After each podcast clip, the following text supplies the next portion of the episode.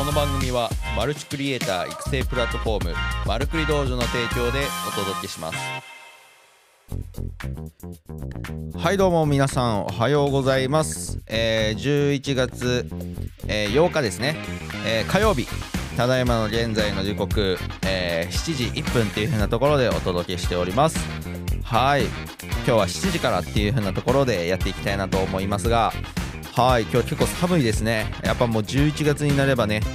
寒くなります。あマナスケさんおはようございます。早い。ありがとうございます。ちょっとねここ最近朝がねマナスケさんにほどではないですけれど朝活、えーできてなかったんですけれど、えー再開していきたいなと思います。はい。えー今回ですね、えーまあいろいろとね、今日はあの仕事がありましてね、この後10時からね、ちょっとナレーションの収録っていう風なところで、ナレーターさんがね、えー僕のこのスタジオに来て、えー収録していくっていう風なところで、まあそれまでにはね、えーいろいろ配信はできたらなと思って、えーやっております。はい。まあ、じゃあそういう風なところで、えー早速ね、えー朝の発信や頑張ってやっていきたいなと思います。それでは、え番組の紹介させていただきます。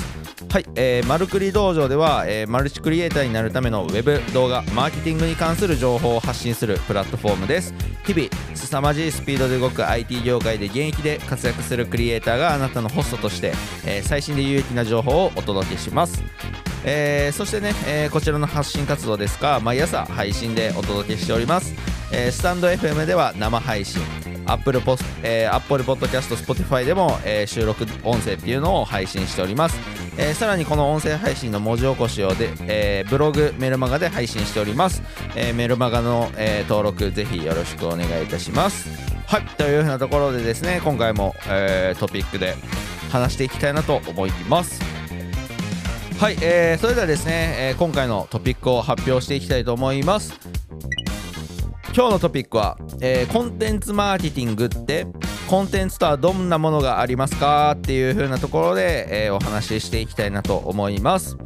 はいえー、とですね。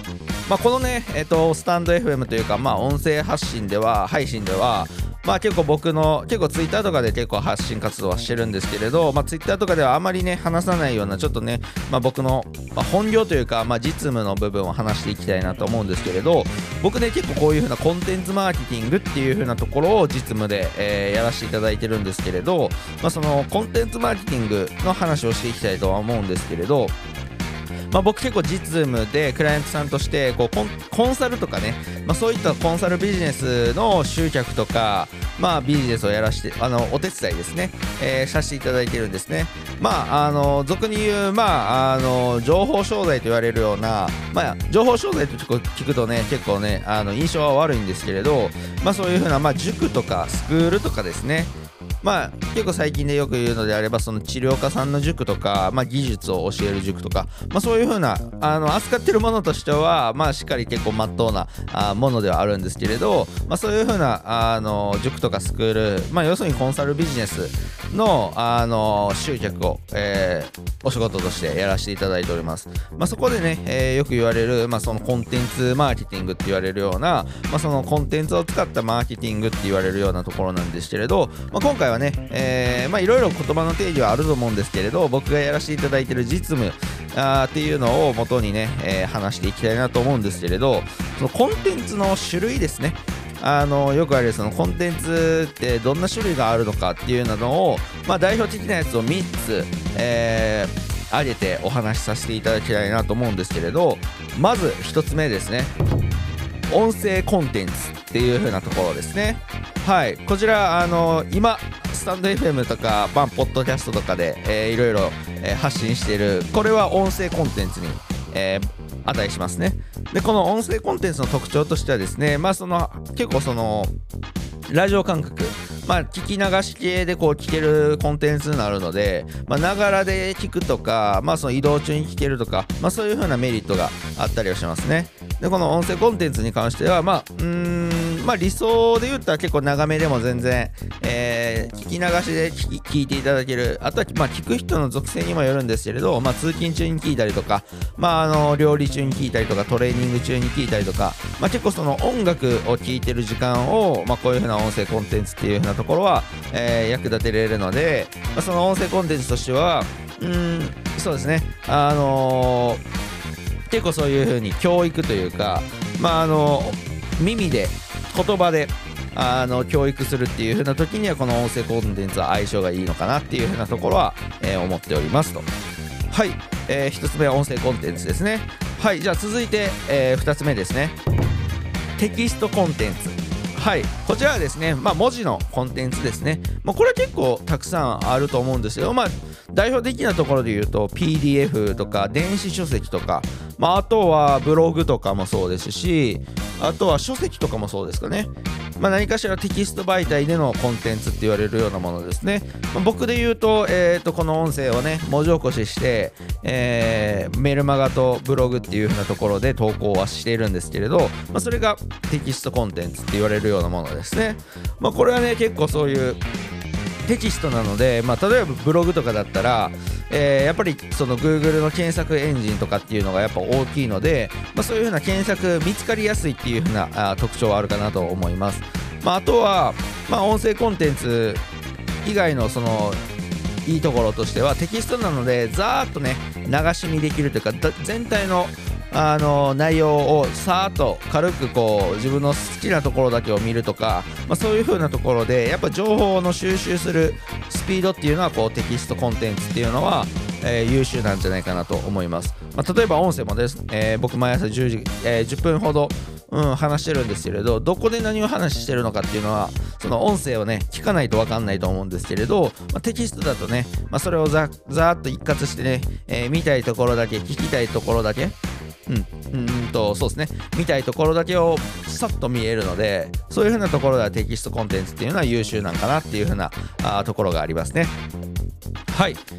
テキストコンテンツ、2つ目、テキストコンテンツですね。はい。じゃあ、3つ目ですね。動画コンテンツ。はい、もうこれはね結構あの動画コンテンツっていうのはもう YouTube とかでねありふれてると思うんですけれど、まあ、要するに動画を使ったコンテンツっていう風なところで、まあ、やっぱり情報量っていうのは一番多いですよねこの動画コンテンツっていうのは。もう本当にね、1分、確かね、よく言われるのは、1分の動画で、えー、ウェブページ3000文字ぐらいの情報量みたいなテキストで言ったら、まあ、そういう風な言われるぐらいなので、やっぱり動画コンテンツっていうのは、えっ、ー、と、その、コンテンツの量としたりとか、あの伝えれる情報っていうのは一番、えー、優れてるんじゃないかなと思います。まあ、ただ、えー、動画コンテンツもですね、結構しっかりこうやるってなったら、やっぱり編集を入れたりとか、撮影したりとか、まあ、あとはよく、えー、僕のクライアントワークでやるのが、そういう風なセミナー資料というか、そういうのを使って、えー、話している、まあ、セミナー動画とか、まあ、そういう風なところで結構ね、準備が大変だったりとか、まあ、結構一番労力はもちろんかかるかなっていう風なところで、まあ、そういう風なところ、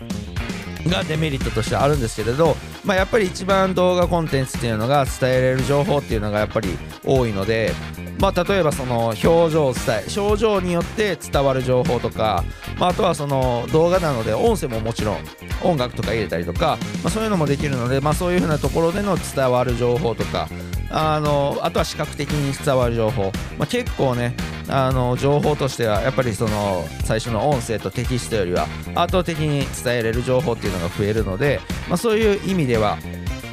あの動画コンテンツっていうのはとてもあの有効活用できる、まあ、ただ結構労力がかかるよっていう風なところですね。はい、まあ、そういうふうなところでですね、まあ、3つ代表的なあのところをご紹介しました、えー、1つ目音声コンテンツ。2つ目テキストコンテンツ。3つ目動画コンテンツと。はい、いう風なところで、えーまあ、代表的なね、まあ、僕が、あのー、クライアントさんに提供するものとしてもこの辺の3つっていう風な、まあ、主には動画コンテンツが多いですね。やっぱり一番大変なので、まあ、そこの、えー、制作っていう風なあのところで、まあ、動画、まあ、編集だったりとか撮影とかっていう風なところでお力あ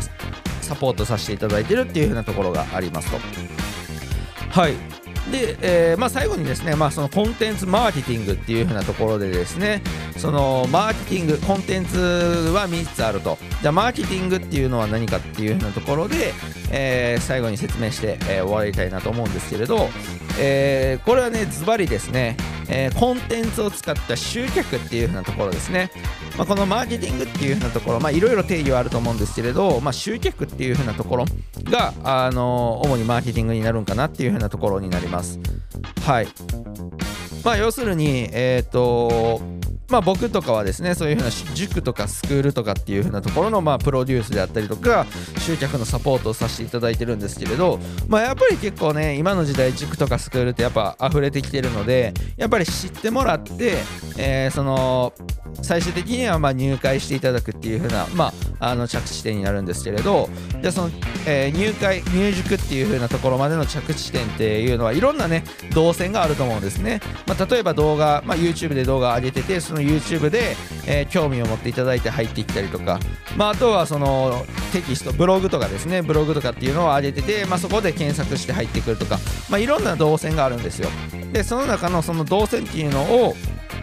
えー、いかにこう考えて作るか。っていう風なところっていうのがあのコンテンツマーケティングっていう風な言われるようなところですね、まあ、なので要するにそのコンテンツ、えー、先ほど言った音声コンテンツテキストコンテンツ動画コンテンツを使って集客する、まあ、これがねコンテンツマーケティングになってくるのかなっていう風なところがあります。はい。これをね僕はあのお仕事というかクライアントさんはクライアントワーク実務として、えー、やらせていただいていると。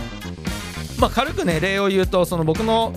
えー、コンテンツで言ったら、丸くり道場っていうのがコンテンツにはなってくるんですけれど、まあ、僕もね、なんか最初、塾とかね、スクールにしようかなと思ってたんですけれど、まあ、なかなかね、コンセプトが固まらなかったりとかで、見切り発車をしたがゆえに、今はね、なかなかこう、本当は丸くり道場も何かしらのこうクリエイター育成のねスクールにしようかなと思ってたんですけれどまあそこがあのあんまりね定まらなかったのでとりあえず発信だけをしようっていう風なところであの僕がやってる方法としてあんまりよろしくはないんですけれどその着地点がない状態でえー、発信してるので、まあ、あのあれなんですけれど、まあ、クライアントさん、クライアントワークするときは、の着地点っていう風なところが、まあ、塾なのかスクールなのかっていう風なところで、えー、着地点を決めてから、まあ、それに、えー、関連する集客動線を作っていくっていう風なところが、えー、やらせていただいております。まあ、なので、まあ、僕がね、何か丸くり道場というスクールがあれば、今のこの発信っていうのも一つの、えー、コンテンツマーケティングの動線って言われるようなものになってくるので、まあ、そういう風なところで、この動線を作るっていううのがやっぱ大変なのでそういう風なところでやっぱニーズというかまあ僕はその自分のスキルを生かしてね、えーかつえー、お役立てお役立ちしてるっていう風なところになります。はいというふうなところでですね、まあ、今回はこのコンテンツマーケティングについてねお話ししてきたんですけれどいかがだったでしょうか？あヒデさんおはようございます。はいもう毎回今回も最後の方です。はいまた遡って聞いてもらったらと思います。はい。まあ、今回ね、えーまあ、スタンド FM では、まあ、僕のその本質的なところを発信していくっていうようなところで、まあ、こういうふうなコンテンツマーケティングっていうようなところが、まあ、実はね、えー、本業でやらせていただいたりしてるところもあるので、まあ、やっぱりね、ツイッターとかではね、動画編集の人とか、まあ、機材の人っていう風なところで、あのー、進んでいるので、まあ、あんまりね、急にこう、ガラッと変えるっていうのもあれなので、まあ、こういう風なところで、えー、まあ、限られた人が今来ている段階っていう風なところではあるので、まあ、本音ではないですよ。本質的なところをどんどん話していきたいなと思ってます。まだねこのコンテンツマーケティング、いろいろね手法があるのでまあそういう風なところもね、えー、テーマトピックを決めてね、え、話して深掘って話していきたいなと思っております。はい、えー、それではですね、えー、そろそろお時間も13分ほど配信しておりますので、えー、終わっていきたいなと思います。はい、えー、ではね最後ちょっとね宣伝というかあの告知をしていきたいと思うんですけれど、えー、実はね今日の夜あのまだアナウンスはしてないんですけれど、えー、と今週金曜日に行われるエディトレの第3回の配信があるんですけれど、まあ、このエディトレっていうのは何かっていうと,、えーとまあ、動画編集者さん向けに、えー、テレビの編集されてる方を講師に招いて、まあ、あの編集のテクニックとかっていうのをね、えー、いろいろこう解説していただいているイベントがあるんですけれどそのねエディトレの、えー、公開準備をする様子っていうのを、まあ、裏側ですよね。裏側っていうのを生配信しようかなと思ってます。はい今日の夜。はい、これはねまたアナウンスしようとは思うんですけれど、まあ、なので結構ね配信とかね、えー、生配信で結構なクオリティでね僕やらせてもらってるんで、まあ、その裏側を知りたいっていう人もねちらほらまあいたので、まあ、需要はあるか分かんないですけれど、まあ、僕の公式 LINE、えー、登録していただいてる方限定で、えー、告知はしようかなと思うのであのぜひまだあのぜひねあのその YouTube、まあ、今日じゃなくてもね今後もねそういう風な公式 LINE 限定コンテンツみたいなのもね考えてるので、まあ、まあのぜひ公式 LINE ご登録いただけると嬉しいかなと思います。はいまあ、本当にね、あのまあ、どうなるか分かんないですけれど、あと何人来るかも分かんないですけれど、まあ、YouTube ライブで、えー、YouTube ライブするための下準備を公開するっていうね、本当に裏側の裏側、裏側ですかね。うんのあの内容になってるので、ぜひね、ライブ配信とか結構興味ある方とか、まあ、どういう風なあの原理でテロップを出したりとか、準備してるのか、音声出したりとか、えー、してるのとかも、まあ、ちょっと見せようかなと思うので、ぜひ来てくれると嬉しいかなと思います。はい、えー、それではね、えー、宣伝告知は、えー、以上っていう風なところで、まあ、あのこのね、え、今後もね、このコンテンツマーケティングっていう風なところとか、マーケティングっていう風なところでね、ちょっといろいろ話したりはしていきたいなとは思っております。はい、えー、それではね、えー、今日も聞いていただいた方、えー、生配信に聞いていただいた方ありがとうございます。そしてね、えー、収録音声っていうのも聞いていただいて、えーまあ、いつもありがとうございます。というふうなところで、えー、本日の、えー、朝の配信は以上となります。はい、11月8日っていうふうなところで、えー、着々と11月も過ぎていっております。はい、えー、結構ね、本格的に冷え込んだ冷え込んできたりも、えー、しているので、対象の方には十分お気をつけください。それでは皆さん本日、えー、一日頑張っていきましょう。いってらっしゃい。